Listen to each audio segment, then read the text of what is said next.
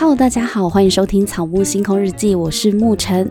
这是一个分享电影、占星学和荣格心理学以及芳疗主题的节目。喜欢这类型主题的朋友，欢迎订阅本节目哦。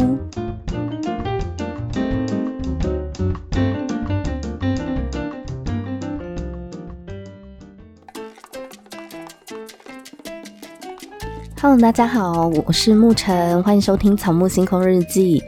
我们在这一集呢，要进入到《欲望城市》的第三季了。同居问题呢，在第三季的前半段成为了米兰达和 Steve 的阻碍。因为一向自己生活惯了的 Miranda 呢，突然要接受一个男人住进她的家里，分享她的空间，她实在是有点适应不良。那这也点出了，就是我们要如何接受一个陌生人搬到跟你一起住的空间，然后跟你共享一切。这个一切呢，也包含了彼此的生活习惯大不同啊。像在剧里面呢，Miranda 就坦诚透露说，因为自己很害怕个人的隐私被看见，所以如果 Steve 发现自己其实是个生活习惯很糟糕、很很混乱的人，会该怎么办呢？他还会喜欢这样的自己吗？或者是当自己素颜啊、袜子乱丢的模样被对方看见，对方会不会对自己感到很失望？我觉得在同居的这个考量点上面，Miranda 她其实还蛮坦诚的，反映出一般人会有的心理的关卡。因为同居生活呢，就意味着要跟对方分享自己的幕后生活。那这对于刚在一起的情侣，其实也是蛮考验的哦。毕竟刚在一起的时候，双方都还活在对方是自己的理想男神女神这种理想对象的投射泡泡里面嘛。那一旦进入同居生活呢，就等同于从舞台下慢慢的走向对方的幕后。那你从舞台走向幕后空间的时候，你就会预期到，你可能会看见对方卸下华丽形象后的一些真实样貌。那同样自己也是啊，你有准备好要让对方看见你幕后的样子了吗？但是呢，两人的关系也有可能因此走向更为真实的情感关系，因为其实真正的爱情呢，是发生在你对于对方的想象幻灭之后，就是当我们投射收回来之后，我们才有可能去真正的认识对方，他是一个什么样的人，而不是活在我们。自己的想象里面，就是我们想象对方是一个怎样的人，跟他实际上是一个怎样的人，这中间往往是有落差的。所以很多人都会说，在热恋期，比如说三个月或六个月之后，我们把理想伴侣的这个投射收回来之后，我们才有可能真的去看清楚，诶，跟我在一起的，我爱上的一个人，他到底是什么样的真实的个性。它可能有哪一些点呢，是跟我想象的不一样，所以才会讲说，真正的爱情呢，其实是发生在你想象幻灭之后，但这不是坏事啊，只是。失望或者是想象破灭，总会让人家觉得有一点啊，就是会有那一种失落感。可是其实只要我们知道这个失落感是带我们更接近对方真实的自己，也许就不会那么的受挫跟沮丧了。你会觉得，诶，太好了，有这个落差，代表说我可以重新的好好的去认识对方。然后真正的去学会包容跟接纳对方的一切，其实就是从这个失落感开始的。那 Steve 呢，他后来呢就跟 Miranda 同居了。那也正因为这个同居，所以他们。更进一步的去看清楚对方到底是不是自己想要的伴侣哦，我觉得这是一个蛮好的机会，但是双方都要有一个心理准备，就是你的生活就是要开始跟对方共享一切，这一切呢，包含时间、包含空间、包含隐私，这些都是要跟这个同居人开始共享的。那 Steve 呢，他很想要生小孩，他就有一天呢，他看到哦，宝宝好可爱哦，小孩子好可爱哦，他就兴起了想要跟 Miranda 生宝宝的想法。可是 Steve 表达出来的那个心态呢，就很像是要买一个新玩具一样。那么 Miranda 很清楚知道自己想要冲的是事业，所以如果生了小孩呢，就会有很多事情是 Miranda 他这个妈妈的角色要来承担的。但是他并没有打算要在此刻承担，他现在唯一想要的目标呢，是成为他律师事务所的合伙人。我觉得我蛮欣赏 Miranda 的理智的，因为呢，虽然她在《欲望城市》的第一季到第三季这中间时不时会跑出寂寞恐慌症，她其实很害怕自己是没有伴侣、孤独死去的。在第二季的时候，她有这种恐慌症出现。可是呢，当 Steve 对她提出说“我们来生个宝宝”的这种家庭梦的时候，Miranda 没有被冲昏头，她很清楚知道自己如果要当妈妈，现在这个 moment 要当妈妈是要付出什么样的代价。例如，他可能就没有办法把全部的心神放在冲事业上面，因为要当一个律师事务所的合伙人，他必须要花更多的时间在客户的案子上，意思就是说要加班。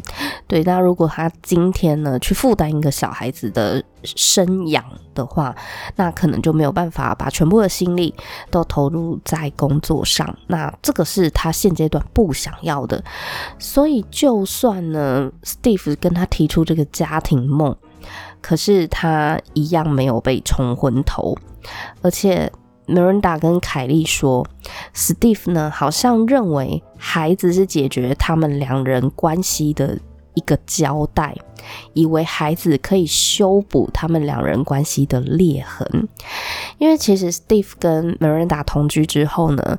Miranda 开始发现，Steve 他的嗯心智状态，或者是他对于生活的一些态度，跟自己有很大的不一样。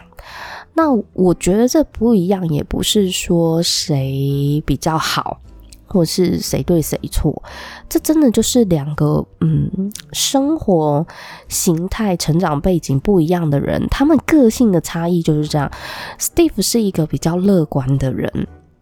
他看待事情，他总是会比较正向的去看待生活上的一些一些很繁杂的事情。那么 Miranda 他是比较理智的，然后也比较有。长远的规划或是危机意识吧，所以他会把一切的风险降到最低。而且，Marinda 的生活形态，他的工作形态就是一个朝九晚五的上班族，有可能晚上要加班的。那 Steve 他是个酒保，他他是晚上还要上班，白天是不用上班的，就是他的作息跟 Miranda。基本上是日夜颠倒的，所以在日这样子的作息形态完全不一样。然后，嗯，Steve 比较乐观，Miranda 比较悲观。那 Miranda 比较一板一眼型的性格，Steve 是比较随性的，就是现在想要什么就去做啊。所以他现在想要生小孩，他就。他就跟 Miranda 说：“那我们来生个小孩吧。”然后他想要养狗，他就跟 Miranda 拜托说：“让我带一只狗狗回家跟你一起养吧。”大家不要忘记哦，Miranda 本来自己就有养一只猫，然后因为 Steve 跟他同居嘛，然后 Steve 想要养狗，Miranda 就答应了，因为心软就答应了。结果呢，Steve 把这个狗狗呢带回家里之后，就发现天呐，就是 Steve 他。说要养狗是很热情，没有错。可是实际上半夜被吵得睡不着觉的是谁？是 Miranda。狗狗在那边嘻嘻哈哈，在那边汪汪叫的时候，Steve 睡得跟猪一样，他没有感觉。但是都是 Miranda 被吵醒。那有一次 Miranda 就非常的生气，然后就把 Steve 叫醒，说：“哎、你说要养狗，结果呢，你在这里睡得跟猪一样，是我被狗打扰。”然后 Steve 就一副说：“哦，没事没事，狗狗没事，狗狗只是因为刚来我们家，然后它需要一些磨合期，就一副脾气很好的样。”样子，然后 Miranda 就翻白眼，就会觉得天哪！我的生活，我的作息，我的家，因为你，因为有了你，我变得很混乱。然后我现在睡眠也不能好好的睡。所以他们两个其实为了这个狗狗呢的问题，加上之前、呃、很多的冲突，然后累积下来呢，两个人就大吵一架，然后就分手了。我觉得 Miranda 她之所以会认为 Steve 他很一厢情愿的认为孩子是解决他们关系的胶布，好像以为什么问题就是生个小孩就没事了。这句话呢，他的观察是很透彻的，这这可以列为警示金句吗？因为我发现其实有蛮多的夫妻呢是没有去正视他们关系间的裂痕，而试图以孩子呢去作为修补裂缝的希望，可是最终还是导致悲剧收场。而且这样子背景生下来的小孩其实也蛮可怜的，因为父母双方的关系并不是处于一个很稳定，然后是充满爱的，只是只是想要逃避我们。呃，夫妻之间的问题，然后我们以为生个小孩，我们就可以弥补了。我是真的看过蛮多关系不太好的夫妻，可是他们却生了第二个、第三个小孩，但是他们的关系一样没有比较好啊，就是并没有因为生了第二个小孩、第三个小孩而变好。嗯，这些都是治标不治本的方法啦。我觉得，如果你真的要生小孩的话呢，就是是基于夫妻双方是有共识的，而且是呃是很爱小孩，大家都准备好迎接小孩的到来再生会比较好。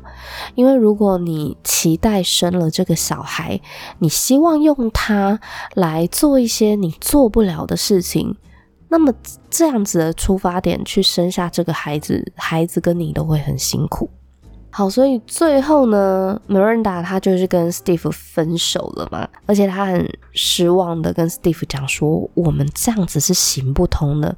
我真的很努力的在尝试了，那 Steve 也很失望啊，他觉得这不是一个很大的问题，只要有心一定可以克服。我自己在看 Miranda 跟 Steve 这一段的时候啊，心情蛮复杂的。因为乍看之下呢，你会认为 Steve 好像很可怜，因为他看起来脾气很好嘛，对狗狗很有耐心。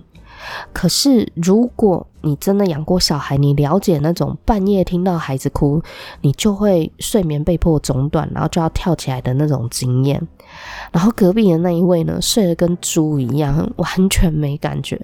你就可以理解 Miranda 的心情了。Steve 他表现得很像 Miranda 很没有爱心一样，对狗狗很没有耐心。但事实上呢，其实大家再去思考一下他们两个的处境，就可以理解为什么 Miranda 这么的烦躁，然后为什么 Steve 可以这么的心平气和。废话，你明天可以睡到自然醒啊！你当然心平气和。有时候我们在看。一对夫妻，他们两个可能争吵了，或是他们对于某件事情呢，观点很不一样，他们呈现出来的那种情绪也很不一样的时候，我觉得我们都可能不要太早的去下结论，就是啊，谁一定比较有耐心，谁一定比较脾气不好，千万不要对别人的婚姻哦，或者是对别人的感情做出什么样的结论，因为我们都不是当事人。而且有时候看起来脾气比较不好的那一方，如果你真的去思考一下他的处境，可能就会更加了解，知道说，哦，那怪不得他对这件事情反应那么大。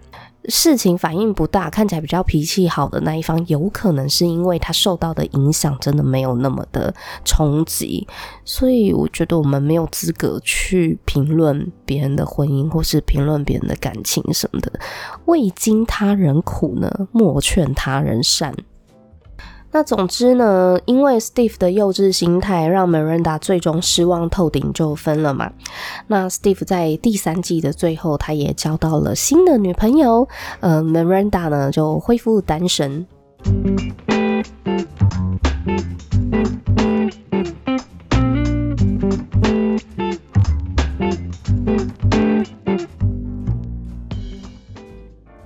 好，接下来呢，我们来讲凯莉。凯莉呢，在这一季呢，她遇见了一个新的男朋友呢，他是暖男 Aiden。Aiden 呢，算是 Carrie 交往到目前为止比较正常，而且我觉得他是一个优质的贴心暖男，贴心的男朋友。Aden 他是一个家具设计师，然后也是一个相处起来很舒服、没有压力的人。他有他自己的想法，也很能替别人着想。在第一次他跟凯莉去约会的时候呢，他们是去看电影，然后看完电影之后呢，就散步聊天回家。这让一向习惯酒吧夜生活的凯莉呢，很不习惯。那 Aden 也是唯一一个不急着跟凯莉上床的男人，我觉得这一点很棒哦，就是代表说你可以看得出来，A 的这个男生他是拥有蛮蛮好的一个心灵跟精神上的生活，就是他不是那种很急着肉肉欲或是物质上的享受。而且 Aden 呢，他是一个很有原则的人哦，他不跟会抽烟的女人交往，所以当他知道凯莉会抽烟之后，他就跟凯莉稍微保持距离，意思就是说，好，那我们就是当朋友就好了。可是呢，凯莉她非常喜欢的 Aden，所以为了要跟 Aden 交往呢，凯莉就戒烟了。那 Aden 的耿直呢，也常常让放荡的凯莉显得很狼狈。包含凯莉她戒不掉烟或烟瘾犯的时候呢，会偷偷的瞒着 Aden 偷抽烟，或是骗他，就是为了要呼那一两口烟。但其实 Aden 他发现之后，他也没有责怪凯莉，嗯、只是只是再次跟凯莉强调说。你你确定你会慢慢戒烟就好？意思就是说，呃，戒烟是一个方向，但是这过程中呢，也不要给自己太大的压力。那 Aden 他自己就是一个不喜欢呃跟会抽烟的人交往的人，他也没有放弃他自己的嗯。的需求，因为这就是一个他不喜欢的事情。我觉得他在这里平衡得很好，就是你可以看得出来，Aden 他是一个怎么样把自己的需求跟他人的需求做出一个呃平衡，他会给空间的，他会给时间，所以跟 Aden 在一起，凯莉非常的开心，而且也没有什么压力。就是我觉得 Aden 是一个会让凯莉变得更好的人。但是呢，凯莉知道 Aden 是个很棒的男朋友。有时候我们人啊，就是会遇见太好的对象，是不是反而会自我怀疑呢？因为凯莉就是这样，凯莉会怀疑说，Aden 是不是有什么秘密？就是其实他没有那么好吧，不可能会遇到这么好的人吧。但是经过了一番很幼稚的盘查之后呢，凯莉发现 Aden 真的没有什么缺点呢。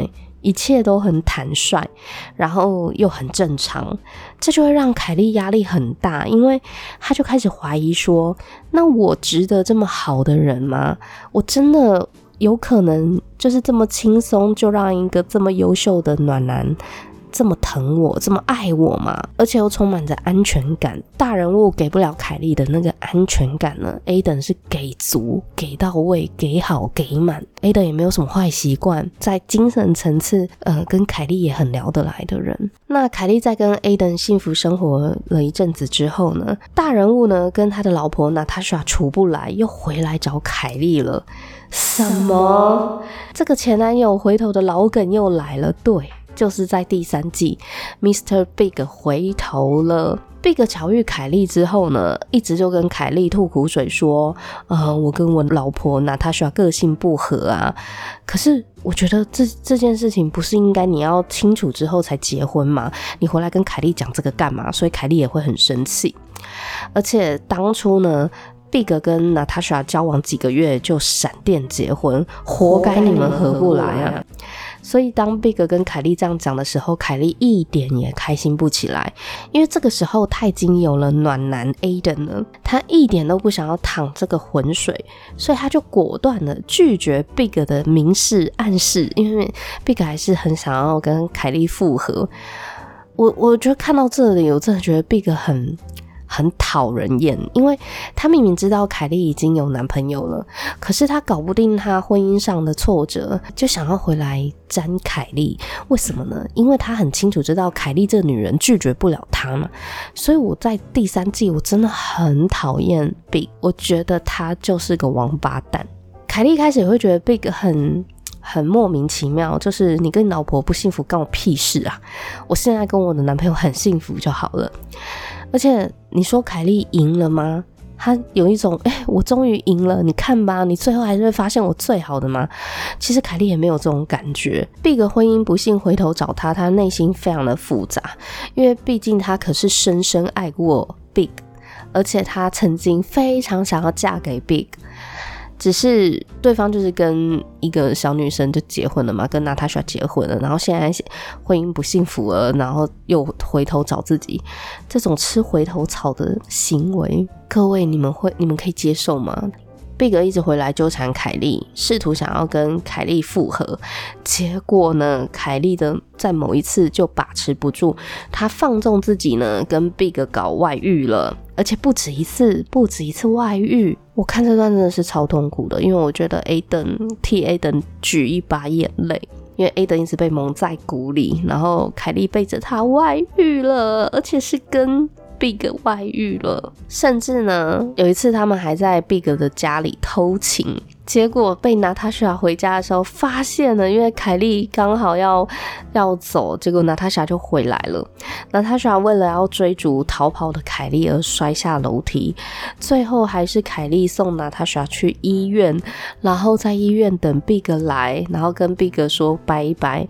天哪，闹得超级难看的，就别看了嘛。但其实娜塔莎好像早就知道了，只是一直假装没看到。没想到呢。这个小三凯莉竟然就是在自己的家，然后做这种苟且之事，所以最后呢，凯莉跟 Big 就玩火自焚嘛。那当然，Big 的婚姻也告吹了，他就离婚了。那凯莉劈腿嘛，一方面带着罪恶跟内疚去面对疼爱她的 Aiden，那一方面呢，他又又没有办法拒绝 Big 的纠缠。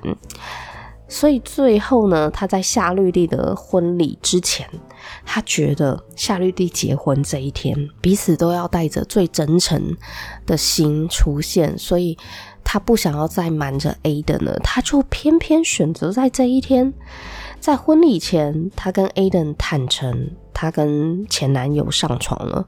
Aden 当然很伤心啊，而且伤心到没有办法陪凯莉出席夏绿蒂的婚礼。他自己一个人在外面冷静走来走去，走了几个小时之后，Aden 就来到了婚礼场外，跟凯莉讲说：“我刚刚想了好一阵子，我发现我没有办法原谅这件事情，就是没有办法原谅凯莉劈腿。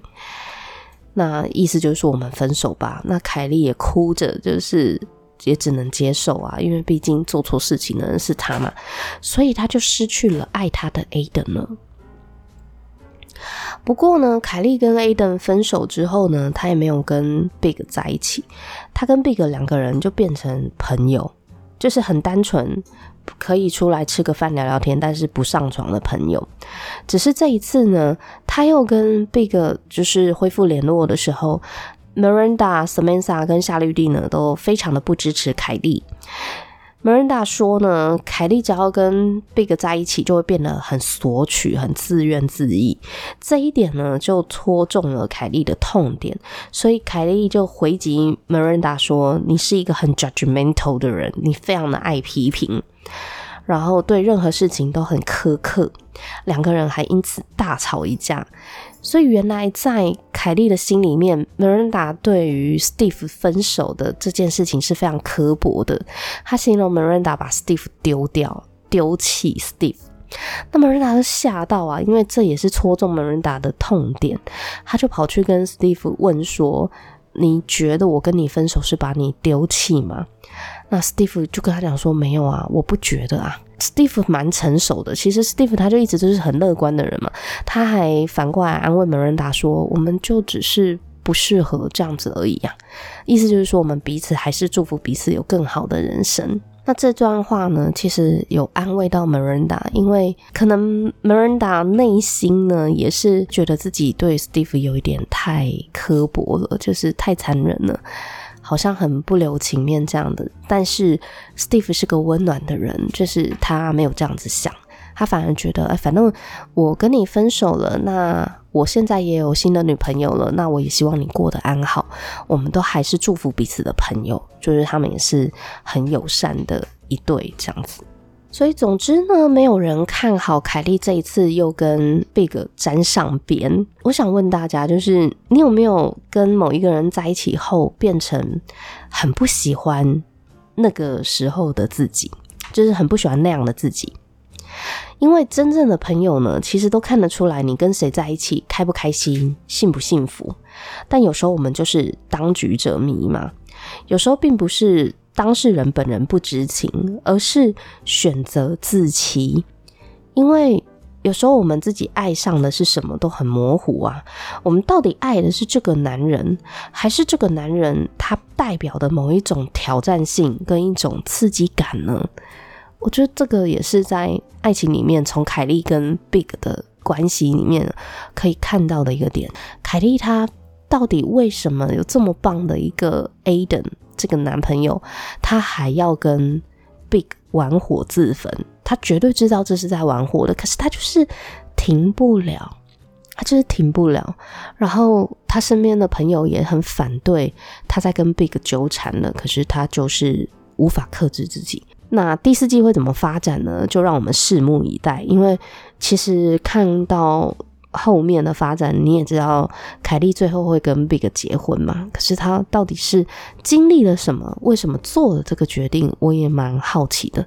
因为在第三季呢，我觉得 Big 就是一个大混蛋，他就是个渣男，我蛮讨厌他的啦。如果以看到第三季来讲的话，但我已经忘记为什么他后面会跟凯莉结婚了。我这个可能要看到电影版的时候才会知道。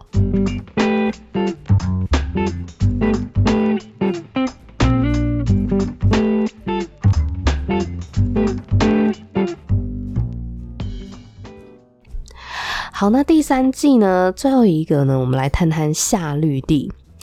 夏绿蒂在第三季的重点呢，就是她的性压抑。夏绿蒂呢，在这一季呢，她结婚了，跟一个很帅，然后家世也很显赫的有钱老公崔结婚了。他们是郎才女貌的一对哦，理当要人人称羡嘛，会觉得哇，就是模范夫妻。夏绿蒂呢，她很慎重的看待她跟崔这这一段感情，所以她非常的破例，并没有婚前性行为。她会觉得哇，对方就是自己的理想型、理想的结婚伴侣，所以她会认为呢，我们要结婚之后再来发生性关系。那就在婚礼的前一晚，因为明天就要结婚了嘛，所以她想要跟她的未婚夫呢亲热的时候呢，她就发现崔呢。他有不举之症，就是他有勃起障碍，他非常的震惊。可是呢，眼看着婚礼明天就要举行了，他就安慰自己说呢，没关系，我们可以找到解决办法的。于是他们还是结婚了。那她的姐妹呢，就是 Samantha、Miranda 跟凯莉呢，都觉得非常的不可思议。你怎么没有先用过这个产品，你就要跟他订终身契约了呢？就是尤其是 Samantha 就一直骂他说：“哎呀，你应该要试用的啊，万一不好用的话呢，你还可以退货啊。那你没有试用，你你是抽盲盒吗？就是先结完婚然后再来用吗？”就果然就被说中了，对方真的就是有性功能障碍。婚后的这些性功能障碍呢，就成为两个人关系的阻碍了。只是说夏绿蒂的老公呢，他一直不想要去谈这件事情，因为对崔来讲呢，没有性也没有关系呀。可是对夏绿蒂来说，性就是婚姻关系里很重要的一环呢。她有需求，她有性欲，她是正常的女人。可是对崔来讲，他觉得我就是很爱你，然后我也对你很好，只是就是在性上面没办法满足你，难道不行吗？所以两个人的性生活其实是嗯不协调的，就是性需求并没有互相的被满足。那只是说崔他自己又很不愿意去面对这件事情。每当夏绿蒂呢要找一些比较科学的方法呢，或者是。嗯，想要去尝试一些办法去刺激崔的性欲，崔都是很不想配合这样子，所以最后搞得夏绿蒂压力很大，然后两个人就分居了。那没想到分居之后呢，崔对夏绿蒂的兴趣反而高涨起来了。崔就跟夏绿蒂讲说呢，有可能是因为婚姻对他来讲呢是一种压力。因为他一直都活在他的家族长辈的期待里，就是长辈希望他可以赶快结婚啊，然后希望他的结婚对象是一是一个呃很棒的女生，所以。结婚这件事情对他来讲就是交了一份作业，所以他一直都对他的老婆兴趣缺缺。可是不代表他不不爱夏绿蒂哦，他非常的爱夏绿蒂，只是因为心理压力，所以造成了生理上的性功能的障碍。一整季呢，我们都可以看到夏绿蒂为了让她老公有反应，她其实做了很多的努力，但是呢，都徒劳无功。在婚姻不幸福的这样的长久的压力之下，夏绿蒂看到 Samantha 呢床伴一个接着一个换，然后每每一次聚会，Samantha 又在分享她跟谁谁谁很激情狂野的性爱经验，然后就在某一天的早餐约会的时候，夏绿蒂呢跟 Samantha 就大吵一架。夏绿蒂怒吼，叫 Samantha 说：“你不要这么人尽可夫，床伴一个换一个好吗？”因为夏绿蒂认为，在关系中对一个固定的性伴侣忠诚是很重要的。然后他就对 Samantha 抛下这句话之后呢，他就走了，他就离开了。然后 Samantha 当然会觉得莫名其妙，就是你有病吗？你神经病吗？吃错药吗？所以两个人其实关系就闹僵了。那我觉得夏绿蒂的这个反应很有意思哦。他这句话，我我觉得是他自己一直讲给自己听的。他不是跟 Samantha 讲说：“你不要这么人尽可夫嘛，你应该要对一个男人在性爱上面是要忠诚的。”其实这应该是夏绿蒂为了压抑自己，就是很想要跟其他的男人发生性行为，而一直告诫自己的话。但没想到他把这句话呢丢给了 Samantha。夏绿蒂因为她性欲长期被忽略、被压抑嘛，而且她又已经结婚了，她就没有办法靠其他的男人来满足，所以相较之下，在性生活上面最自由奔放的 Samantha 就成了她的眼中钉，因为一直刺痛着她这件事情。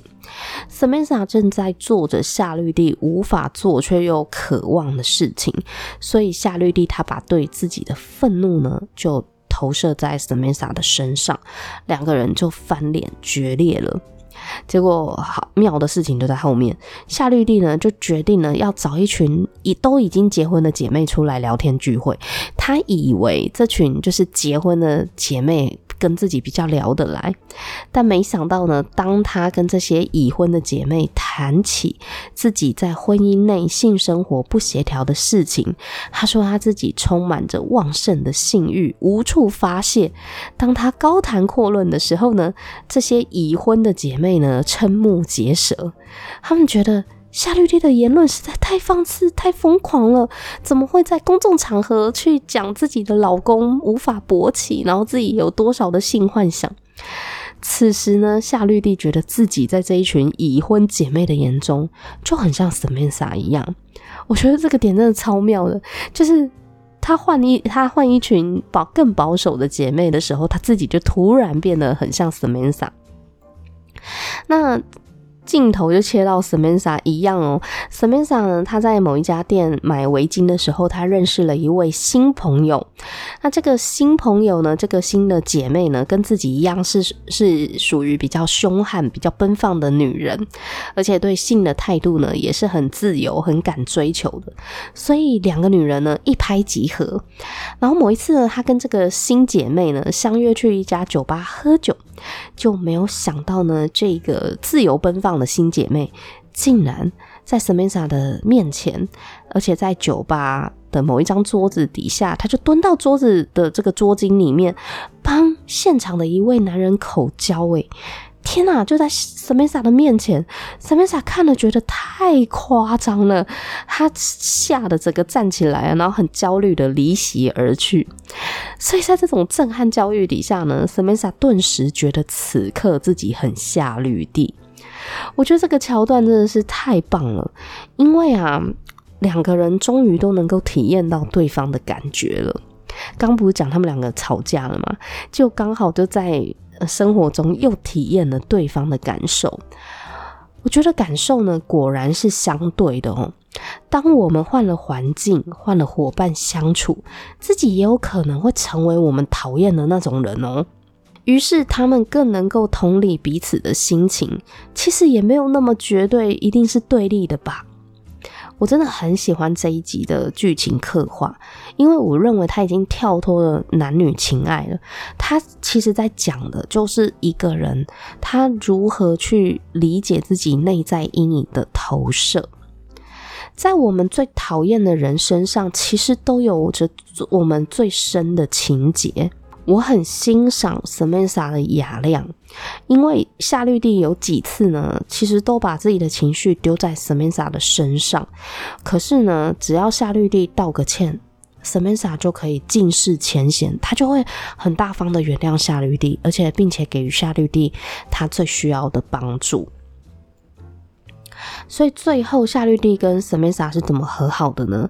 因为当夏绿蒂呢跟她分居中的老公崔，终于有一天激烈的在地板上面性爱之后，她很开心的，很想要找一个人分享。